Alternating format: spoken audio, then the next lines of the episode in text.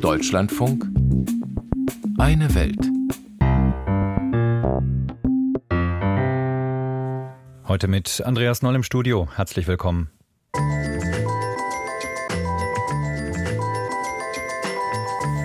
CPAC, eine Reportage von der Krönungsmesse für Donald Trump.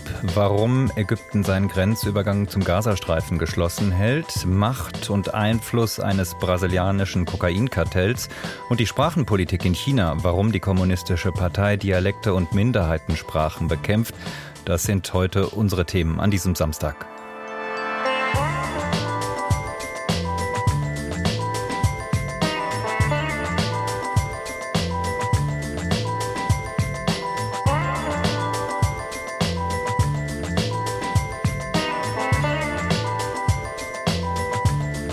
Ein Zeichen gegen den linken Zeitgeist sollte sie sein, die erste CPAC-Konferenz vor gut 50 Jahren mit konservativen Politikern, Meinungsmachern und Medienpersönlichkeiten. Derzeit findet die Wahljahrausgabe der jährlichen Konferenz in der Nähe von Washington statt. Die CPAC mit tausenden Teilnehmern und hunderte Dollar teuren Eintrittskarten ist 2024 fest in der Hand der Trump-Anhänger. Der Ex-Präsident wird heute auf der Veranstaltung zu Ihnen sprechen und könnte nach diesem Wochenende als einziger Präsidentschaftsbewerber seiner Partei übrig bleiben. Deutschlandfunk Washington-Korrespondentin Doris Simon über den republikanischen Trump-Kult und Parteianhänger, die dabei nicht mitmachen wollen. Mitten im Gedränge vor dem großen Auditorium bewegen sich fünf goldene Buchstaben über den Köpfen der Konferenzteilnehmer. T-R-U-M-P. Fünf mittelalte Männer und Frauen in goldenen Tops und weißen Hosen halten Trump hoch. Daneben reckt eine Frau in einem langen grün-türkisen Kleid mit einer zackigen Krone eine Fackel in die Luft. Sonja liebt Amerika, seit sie als kleines Kind vor über 40 Jahren aus Süddeutschland nach Texas gekommen ist. Und sie liebt den früheren Präsidenten und wie sie sagt, seine Werte. Trump liebe Menschen, er kämpfe für die Freiheit der Bürger in den USA. Sonja ist eine von weit über 1000 Amerikanerinnen und Amerikanern, die in ein großes Resort-Hotel außerhalb von Washington gekommen sind, um konservative und ultrarechte Politiker, Prominente und Showhosts live zu erleben. Höhepunkt der dreitägigen Konferenz der Auftritt von Donald Trump zum Abschluss der CPAC am Samstag. Sonja ist durch ihren Freiheitsstatuendress schon mit vielen anderen Konferenzteilnehmern ins Gespräch gekommen. Die Stimmung sei umwerfend, findet sie. Es ist einfach erstaunlich, wie viele Menschen uns herzlich aufnehmen. Wir laden jeden ein, auch wenn er nicht für Trump ist. Wir würden ihn trotzdem aufnehmen und ihn lieben, denn wir wollen als Amerika vereint sein, als eine Familie und wir wollen, dass es allen gut geht. Das ist Trumps Wunsch. Die Trump-Fans aus Texas schauen kurz in das Auditorium, wo auf der Bühne eine blonde Frau mit englischem Akzent ihr eigenes Schicksal beklagt. Viele Plätze sind leer und die Texaner kennen die kurzzeitige britische Premierministerin Liz Truss nicht. Umso mehr strahlt Sonjas Freundin Blake, als sie und ihre texanischen Trump-Freunde im Live-Podcast von Steve Bannon gefeiert werden. Frühere Trump-Berater Steve Bannon ist laut, provokativ und heiß geliebt von den CPAC-Gästen. Eine Frau beklagt sich, dass sie verklagt wurde, weil sie mit anderen einen Wahlkampfbus der Demokraten in Texas abgedrängt habe. Bannon antwortet, er habe auf dem Video nicht erkennen können, dass die Pickups den Bus von der Straße drängen. Jedenfalls nicht viel. Die Themen auf der großen Bühne der CPAC lesen sich wie aus Trumps Wahlprogramm. Amerika wieder großartig machen, Schluss mit der woken Agenda, Grenze zu und Migranten raus, kein Geld mehr für Kriege in der Ukraine und anderswo. Einst war die Konferenz ein Diskussionsort. Hier startete Ronald Reagan seinen überraschenden Siegeszug ins Weiße Haus. Heute wirkt die Veranstaltung wie ein Wahlverein des früheren Präsidenten. Ganz besonders, wenn man eine Rolltreppe weiter nach unten fährt, wo konservative und rechte Organisationen und kommerzielle Anbieter ihre Stände haben. Es gibt alles rund um Donald Trump, bis hin zu orangen Haaren auf einer Golferschirmkappe. Eine frühere Soldatin verkauft das laut Werbung einzige Parfüm, das besser riecht als Geschützfeuer. Es gibt Toilettenpapier mit Kamala Harris Bildern einen evangelikal-patriotischen Netzanbieter und blau-weiß-rote Make America Great Hängematten mit handgeknüpftem Schriftzug. Trump 2024. Daneben erklären freundliche Herren im Anzug die Pläne von Project 2025, in dem über 80 Organisationen Verordnungen, Gesetze und Personal entwickeln, damit Donald Trump ab Tag 1 im Weißen Haus durchregieren kann. Andere Organisationen betreuen die aus ihrer Sicht zu Unrecht Verfolgten, die beim Umsturzversuch am Kapitol 2021 mitgemacht haben. Christina vom ungarischen Ableger der CPEC sagt, sie kläre Besucher über ihr Land auf. Ungarn sei keine Diktatur, wie linke Medien behaupteten, sondern ein sehr, sehr freies Land. Tell them the truth because the leftist media often spreads lies about Hungary. They say that it's a dictatorship, but that's not true. I mean, it's a very, very free country. Hinter Christina hängt ein großes Poster mit zwölf Punkten. Das sei Viktor Orbans Erfolgsrezept, erläutert die junge Frau. Und ja, es klinge ähnlich wie bei Donald Trump. Donald Trump und Viktor Orban haben ein sehr gutes Verhältnis. Ich denke, in den meisten Fragen sind sie sich einig und teilen dieselben Werte. Republikaner und Wähler, die den früheren Präsidenten nicht mögen, bleiben der Veranstaltung in diesem Jahr fern oder sie treffen sich am Wochenende auf der weit kleineren Gegenveranstaltung Principles First, Prinzipien zuerst. Aber für diejenigen, die Tickets für die CPAC gekauft haben, sind die kritischen Republikaner kein Thema. Sie wollen Donald Trump und Gleichgesinnte und zahlen dafür gern zwischen 295 und 690 Dollar für die dreitägige Veranstaltung, je nachdem, ob man beim Ronald Reagan Dinner dabei sein will oder direkten Zugang zu einigen Prominenten möchte. Die Tickets seien teuer, räumt Debbie aus New York ein, aber gut angelegtes Geld. Wir sind alle gleichgesinnt, wir können Kontakte knüpfen, lernen und uns stärken. Es ist, als ob man einen großen Kaffee trinkt und eine Menge Vitamine nimmt.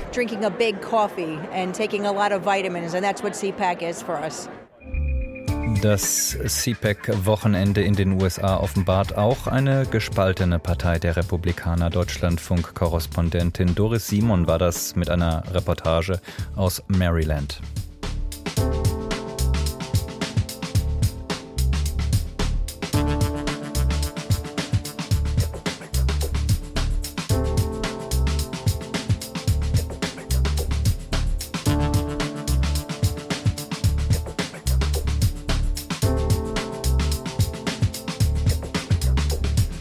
Seit Freitag wird in Paris über eine Feuerpause im Gazakrieg verhandelt. Zwar nicht direkt zwischen Israel und der Hamas, aber indirekt mit Vertretern Ägyptens, Katars und der USA. Auf eine solche Waffenruhe hoffen nicht zuletzt die rund 1,4 Millionen Palästinenser, die in der Kleinstadt Rafah ganz im Süden des Gazastreifens Zuflucht gefunden haben. Die Menschen fürchten die angekündigte israelische Militäroffensive auf die seit 1982 geteilte Grenzstadt. Der Weg in den ägyptischen Teil Rafahs ist den palästinensischen Flüchtlingen jedoch versperrt. Ägypten hält den Grenzübergang geschlossen und die Führung in Kairo lässt sogar die Grenzbefestigungen verstärken. Die Erklärung dafür ist aber nicht unbedingt mangelnde Solidarität mit den Palästinensern, wie Ägypten-Korrespondentin Miriam Staber erklärt. Ein Kran reiht sechs Meter hohe Betonstücke aneinander und baut etwas hinter der eigentlichen Grenze zum Gazastreifen eine lange Mauer. Ein großer Teil der massiven Betonmauer steht schon, ist in Videos in sozialen Medien zu sehen. Seit dem Terroranschlag der Hamas auf Israel am 7. Oktober und dem Beginn des Gazakriegs hat die ägyptische Regierung immer wieder betont, keine große Zahl palästinensischer Flüchtlinge aufzunehmen. Zuletzt sagte der ägyptische Außenminister Sami Shukri zu einer möglichen israelischen Bodenoffensive in der Grenzstadt Rafah im Gazastreifen. Uh, das ist eine rote Linie. Die Frage der Vertreibung, das wäre ein Verstoß gegen das Völkerrecht. Vertreibung kann nicht toleriert werden. Uh, eine rote Linie also für Ägypten. Aus ägyptischer Sicht gibt es dafür mehrere Gründe. Als allererstes sicherheitspolitische. Eine große Zahl palästinensischer Flüchtlinge, die unkontrolliert nach Ägypten flieht, wäre eine Sicherheitsgefahr für Ägypten. erklärt Außenminister Shukri auf der Münchner Sicherheitskonferenz. Uh, die Bedrohung, die das für die nationale Sicherheit Ägyptens darstellt und die Folgen, die es hätte, sind immens. Das belastet unsere bilateralen Beziehungen zu Israel. Ägypten hat als erstes arabisches Land im Jahr 1979 einen Friedensvertrag mit Israel geschlossen. Seitdem herrscht ein sogenannter kalter Frieden. Man ist sich nicht Freund, aber auch nicht Feind. Palästinensische Flüchtlinge aus Gaza könnten diesen kalten Frieden zwischen Ägypten und Israel bedrohen, meint Ahmed Kandil vom Al-Achram-Zentrum für strategische Studien in Kairo. Es könnte sein, dass mit den Flüchtlingen auch bewaffnete Hamas-Mitglieder nach Ägypten kommen. Und diese könnten Rache an Israel üben wollen. Wenn sie Israel angreifen und Israel dann wiederum diese Angriffe beantworten würde, würde das die Grenze zwischen Ägypten und Israel destabilisieren. Ägypten hat also die Sorge, gegen seinen Willen in einen Krieg mit Israel hineingezogen zu werden.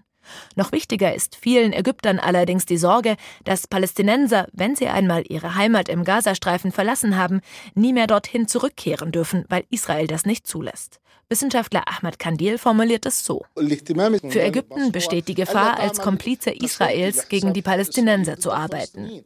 Aber Ägypten ist der palästinensischen Sache verpflichtet und dem palästinensischen Volk. Tatsächlich ist die Solidarität mit den Palästinensern in der ägyptischen Bevölkerung groß. Das zeigt sich beispielsweise bei der Spendenbereitschaft für Gaza oder bei Boykottbewegungen für westliche Firmen, die mit Israel zusammenarbeiten. Aber es geht auch um Politik. Das ägyptische Regime befürchtet, Verhandlungsspielraum für das Ziel der Zwei-Staaten-Lösung aufzugeben, wenn es notleidende palästinensische Flüchtlinge aufnimmt, erklärt Kandil. Ägypten hat die Sorge, dass, wenn die Palästinenser ihr Land verlassen, sie nicht zurückkehren können und es keine Möglichkeit mehr gibt, über die Gründung eines unabhängigen palästinensischen Staates zu verhandeln. Zu guter Letzt hat Ägypten auch ökonomische Gründe, warum es keine Hunderttausende palästinensische Flüchtlinge aus Gaza aufnehmen will. Das Land ist knapp an Ressourcen wie Wasser und Nahrung und befindet sich in einer schweren Wirtschaftskrise. Allein im vergangenen Jahr hat das ägyptische Pfund etwa die Hälfte seines Werts verloren. Und aktuell brechen zusätzlich die Einnahmen aus dem Suezkanal weg, sagt der ägyptische Präsident Abdel Fattah al-Sisi. Der Suezkanal hat Ägypten früher jährlich rund 10 Milliarden US-Dollar eingebracht. Nun sind die Einnahmen der Seepassage um 40 bis 50 Prozent gesunken. Der Grund, warum Reedereien den Suezkanal meiden, Seit Mitte November greift die vom Iran unterstützte Houthi-Miliz immer wieder vor der jemenitischen Küste Handelsschiffe an. Die Houthi wollen sich als Unterstützer der Palästinenser profilieren und gefährden die internationale Schifffahrt im Roten Meer, um Druck auf Israel auszuüben, den Gazakrieg zu beenden. Auch deshalb hofft Ägypten auf einen raschen Waffenstillstand und engagiert sich seit Monaten neben Katar als Vermittler zwischen Israel und der militant-extremistischen Hamas. Hamas-Chief Ismail Haniyeh is set to visit Egypt. He is due to meet Egyptian Ägypten hat offenbar nun einen mehrstufigen Friedensplan vorgelegt. Kairo wandelt im Israel-Gaza-Krieg also auf einem schmalen Grat. Es will Vermittler sein und nicht in einen Krieg gegen Israel hineingezogen werden. Gleichzeitig will es keine palästinensischen Flüchtlinge in großer Zahl aufnehmen und dennoch auch gegenüber der eigenen Bevölkerung für einen palästinensischen Staat eintreten. Ein Beispiel. Diese Woche haben vor dem Internationalen Gerichtshof in Den Haag die Anhörungen dazu begonnen, ob Israels Besatzungspolitik im Westjordanland rechtmäßig ist oder gegen das Völkerrecht verstößt. Dort kritisierte Jasmin Musa vom ägyptischen Außenministerium die israelische Politik. Der Nahe Osten sehnt sich nach Frieden und Stabilität, nach einer gerechten und dauerhaften Lösung des palästinensisch-israelischen Konflikts, auf der Grundlage des Völkerrechts und der Errichtung eines palästinensischen Staats mit Ostjerusalem als seiner Hauptstadt.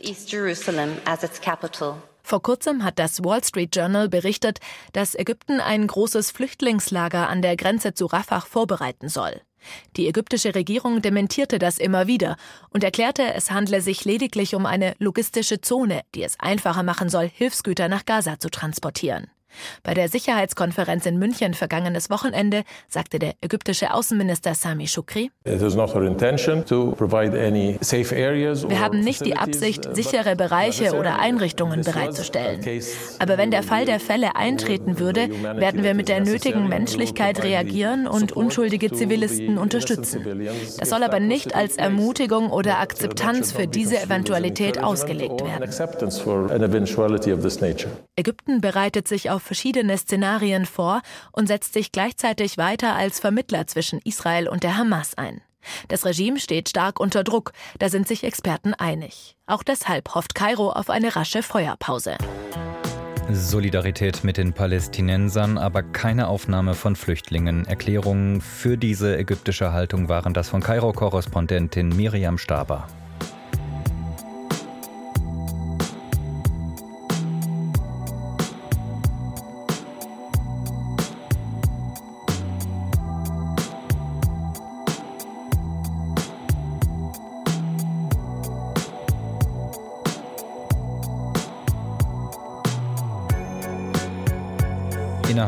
Von zehn Jahren hat sich die Kokainproduktion weltweit verdoppelt. Vor allem in Südamerika wird derzeit brutal um Märkte und Transportrouten gekämpft. Wie mächtig die Kartelle geworden sind, zeigt sich nicht nur in den klassischen Anbaustaaten wie Kolumbien, sondern auch im bevölkerungsreichsten Land des Kontinentes in Brasilien. Dort wird die deutsche Innenministerin Nancy Faeser in der kommenden Woche mit der Regierung darüber sprechen, wie die Sicherheitsbehörden im Kampf gegen die Kartelle enger zusammenarbeiten können. Brasilien ist ein Beispiel dafür, wie mächtig die organisierte Kriminalität mittlerweile geworden ist. Wer sich ihr in den Weg stellt, muss um sein Leben fürchten. Anne Herberg über Aufstieg, Macht und Einfluss eines brasilianischen Kokainkartells. Codeworte und Pfeile, ein Lastwagen, eine Brücke, mit rotem Kugelschreiber auf einen Zettel gekritzelt. Was die brasilianischen Ermittler da im Jahr 2018 fanden, war ein ausgeklügelter Fluchtplan und eine Anleitung zu einem beispiellosen Massaker. Mithilfe von Straßenblockaden aus brennenden Lastwägen, ausländischen Söldnern, Hubschraubern und Flugabwehrgeschützen sollten die Chefs des sogenannten PCC aus einem Gefängnis im Hinterland von Sao Paulo befreit werden. Doch dazu kam es nicht, weil Staatsanwalt Lincoln Gakia die mächtigen Verbrecherbosse vorher in Hochsicherheitsgefängnisse verlegen ließ. Damit allerdings war auch sein bisheriges Leben vorbei. A ordem para me matar foi dia 8 de dezembro. Der Befehl, mich zu töten, kam dann am 8. Dezember. Das ist jetzt fünf Jahre her. Seitdem war ich nicht mehr im Urlaub. Ich kann nicht mehr mit meiner Familie reisen. Ich lebe in einer umzäunten Wohnanlage und werde 24 Stunden am Tag von zwölf mit Sturmgewehren bewaffneten Polizisten bewacht. Wohin ich gehe, gehen sie auch. Niemand in Brasilien hat eine größere Eskorte. Auch unser Präsident nicht. Aber es ist mein Leben seit fünf Jahren.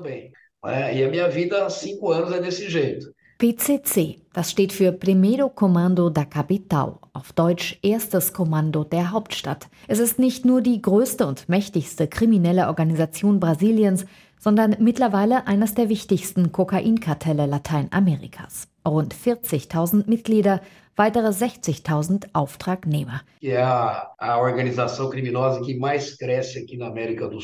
Es ist die am schnellsten wachsende kriminelle Organisation Südamerikas und das geschieht heute hauptsächlich aufgrund des internationalen Kokainhandels nach Europa.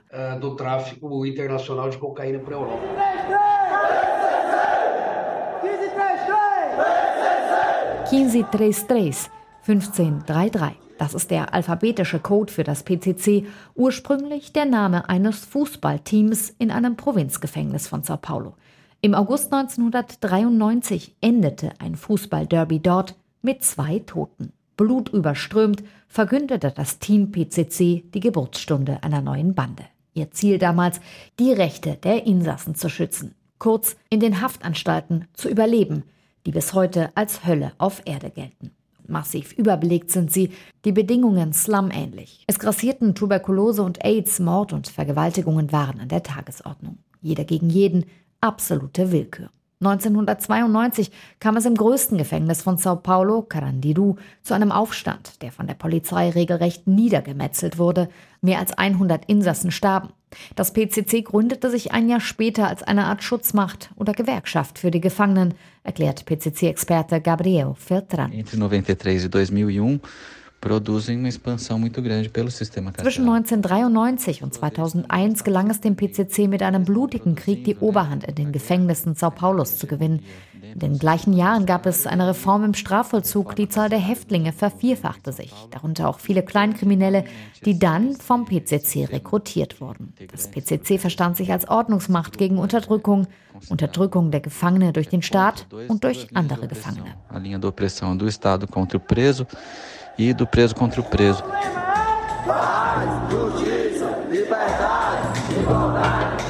Frieden, Gerechtigkeit, Freiheit, Gleichheit und Einheit für alle heißt noch heute der Leitspruch des PCC. Die Mitglieder werden getauft zu Irmaus, zu Brüdern. Im Jahr 2006 versetzten sie ganz Brasilien in Schock, als das PCC die Megametropole São Paulo lahmlegte. Busse brannten, mehr als 40 Staatsbedienstete wurden ermordet. Die Behörden waren völlig überrascht, sagt Alan Abreu, investigativer Journalist, der sich auf das PCC spezialisiert hat. Das PCC ist interessanterweise nicht klassisch hierarchisch organisiert. Es gibt zwar eine Führung, alias Marcola, aber das PCC ist nicht von ihm abhängig. Es gibt horizontale Strukturen, Gremien, die sich Sintonias nennen. Die Mitglieder können auch unabhängig und persönliche Geschäfte machen. Das PCC verlangt keine Exklusivität, nur Loyalität. Es ist ein großes, sehr gut organisiertes Unternehmen und diese Struktur hilft ihm, immer weiter zu wachsen. Hinter dem Schreibtisch von Staatsanwalt Lincoln Gakia an einer kargen weißen Wand hängt ein Organigramm der komplexen Strukturen des PCC. Das ist beim Videocall zu sehen. 2016 begann die Organisation nach Übersee zu expandieren. Man schloss Geschäfte mit der italienischen Ndrangheta, mit serbischen, albanischen, aber auch afrikanischen Mafiagruppen. Das PCC kauft die Drogen von den Produzenten in Peru und Bolivien für rund 1200 bis 1800 US-Dollar und organisiert den Export, der zu 90 Prozent per Schiff durchgeführt wird. In Europa bekommt man dann für das Kilo 35.000 US-Dollar. In Frankreich lag der Preis sogar schon mal bei 80.000. Das PCC macht inzwischen einen Jahresumsatz von rund einer Milliarde US-Dollar, schätzt Gakia. Aus der einstigen Gefängnisbande sei eine Mafia geworden, die längst auch die legale Wirtschaft unterwandert. Dazu gibt es Hinweise, dass das PCC eigene Zellen im Ausland aufbaut, vornehmlich in Südamerika, aber auch in europäischen Ländern, darunter Portugal, Spanien oder Frankreich. Insbesondere im vergangenen Jahr habe ich unter europäischen Polizeibeamten eine große Besorgnis über das Wachstum des PCC und die Verhaftungen von mit dem PCC verbundenen Mitgliedern festgestellt. Die Zusammenarbeit hat zugenommen. Mein Eindruck war allerdings, dass die Zusammenarbeit mit Deutschland am schwierigsten war, beziehungsweise die Strafverfolgung dort nicht auf die Art von Strukturen vorbereitet ist, mit denen sie es jetzt zu tun haben.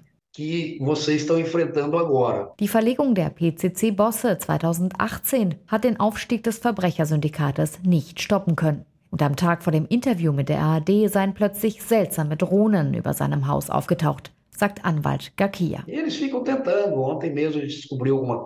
Sie versuchen weiter, mich umzubringen, aber das hält mich nicht ab. Ich mache weiter, arbeite, ermittle.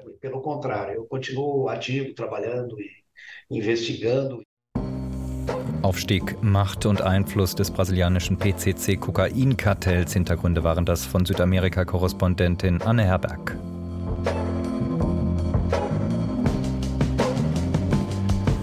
Sprachenpolitik ist auch Machtpolitik. Deshalb verwendet die chinesische Führung viel Energie darauf, Dialekte und Minderheitensprachen im Land zurückzudrängen. Die Chinesen sollen Mandarin, also Hochchinesisch, sprechen.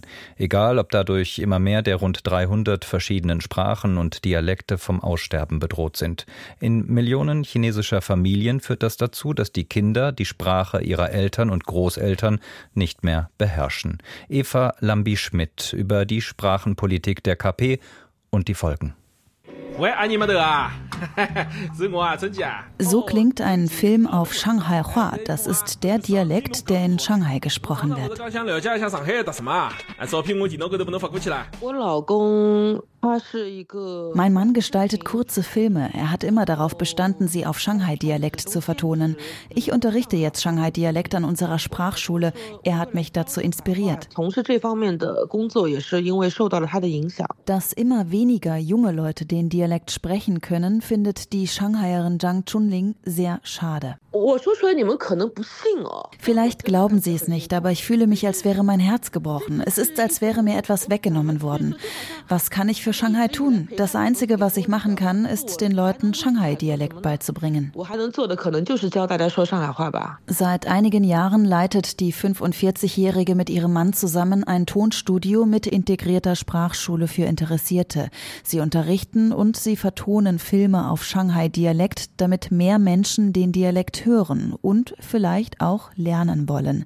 In vielen Regionen Chinas können immer weniger Kinder noch die Sprache oder den Dialekt ihrer Eltern oder Großeltern richtig sprechen. 上海的学校是不教上海话的。der Shanghai-Dialekt wird den Kindern in der Schule nicht beigebracht. Früher war das noch anders. Da kamen die Lehrer aus Shanghai selbst. Sie haben während des Unterrichts das hochchinesische Mandarin gesprochen und ansonsten Shanghai-Dialekt. Aber die Kinder von heute dürfen in der Schule keinen Dialekt sprechen, nur Hochchinesisch. 不允许讲上海话， 只只能讲普通话。In China gibt es etwa 300 unterschiedliche Sprachen und Dialekte, die teilweise von Dutzenden Millionen Menschen gesprochen werden. Manche drohen zu verschwinden. Viele Sprachen und Dialekte sind Formen des Chinesischen und sind mit dem Hochchinesischen verwandt, so auch der Shanghai-Dialekt. Es gibt aber auch Sprachen in China, die ganz andere Wurzeln haben, zum Beispiel Uigurisch, eine Turksprache, die vor allem im nordwestchinesischen Landesteil Xinjiang gesprochen wird, und Mongolisch, das im Chinesischen chinesischen Landesteil Innere Mongolei gesprochen wird. Doch die Vielfalt an Dialekten und Sprachen wird in China immer mehr vom Hochchinesischen verdrängt. Der Sprache wird in Theorien über nationale Identität eine zentrale Funktion zugeschrieben. Besonders in China ist die Herausforderung groß, das riesige Land mit den vielen verschiedenen kulturellen und religiösen Minderheiten zusammenzuhalten. Dies war in der jahrhundertelangen Geschichte Chinas bereits in der chinesischen Kaiserzeit eine Herausforderung, und sie stellt sich auch heute der kommunistischen Partei und Staats- und Parteichef Xi Jinping. Alle 56 ethnischen Gruppen Chinas sollen eng zusammenhalten, wie die Kerne eines Granatapfels. So stellt Xi Jinping sich sein Land und Volk vor, wie die vielen roten, von Fruchtfleisch umhüllten Kerne eines Granatapfels, die zwar einzeln lose nebeneinander liegen, aber durch eine Schale eben auch eine einheitliche Sprache zusammengehalten werden. Sie sollen gemeinsame Anstrengungen unternehmen und mit voller Kraft voranschreiten. Dann wird alles gut. Nationale Identität, das ist eines der Schlüsselthemen der Kommunistischen Partei. Tatsächlich hat der Nationalismus in China unter der Politik von Xi Jinping zugenommen. Nationalistische Narrative und der Personenkult um Xi bestimmen die staatlich kontrollierten Medien.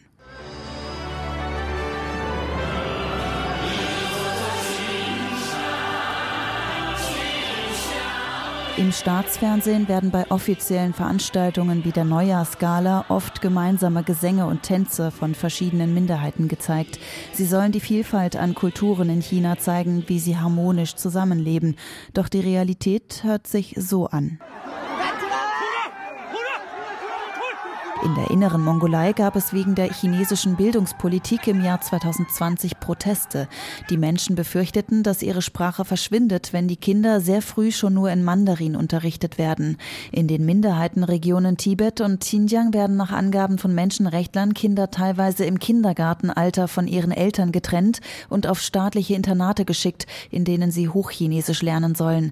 Maya Wang von der Menschenrechtsorganisation Human Rights Watch spricht von Zwangsassimilierung. Diskriminierung. Das heißt, dass Minderheiten durch politische Maßnahmen gezwungen werden, sich an das anzupassen, was mehrheitlich vorgegeben ist. The Chinese government, especially under Xi Jinping, has been increasingly forced Die chinesische Regierung, vor allem unter Xi Jinping, hat die ethnischen Gruppen zunehmend gezwungen, sich anzupassen. In den vergangenen zehn Jahren haben die Menschen, die als am weitesten von der Mehrheitskultur der Han-Chinesen entfernt gelten, am meisten darunter gelitten, nämlich die Uiguren und die Tibeter sowie andere Gruppen wie die Mongolen und die Huis, und zwar auf unterschiedliche Weise.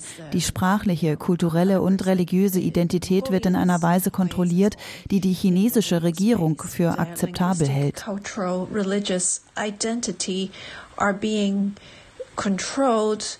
in ways that the Chinese government consider in Tibet und Xinjiang geht die Bildungspolitik zudem mit anderen repressiven Maßnahmen einher, die die Kultur, Religion und Identität der Minderheiten der buddhistischen Tibeter und muslimischen Uiguren unterdrücken.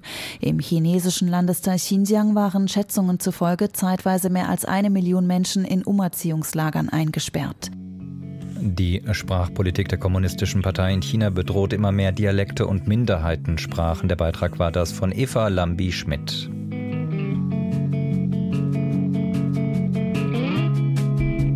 Am Mikrofon dieses Auslandsmagazins war Andreas Noll. Ich wünsche Ihnen noch ein schönes Wochenende.